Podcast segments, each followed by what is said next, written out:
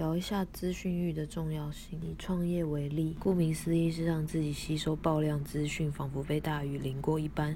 我十分推荐在刚接触一件新事物 slash 工作时这么做，有助于该方面逻辑的建构。有一些朋友曾经对我说：“嘿，来做一个品牌吧。”但当我和他详述让一个牌子需要做的事之后，这个提议往往会不了了之。市面上会有许多带风向的书，例如“再不创业就等死”或是“创业好简单”这类的书。假如看完一本真的去照做了，那才是会害死自己。以服装来讲，做衣服真的不难，难是难在如何经营形象和销售。其他创业也是如此，都是不同领域、不同脑的整合。出发前先领咨询与，对行程有个概念再上路。你想做的事并不嫌晚，觉得三十岁才来做晚了。假如一直这么想着，到六十岁时，别人已经做了三十年了。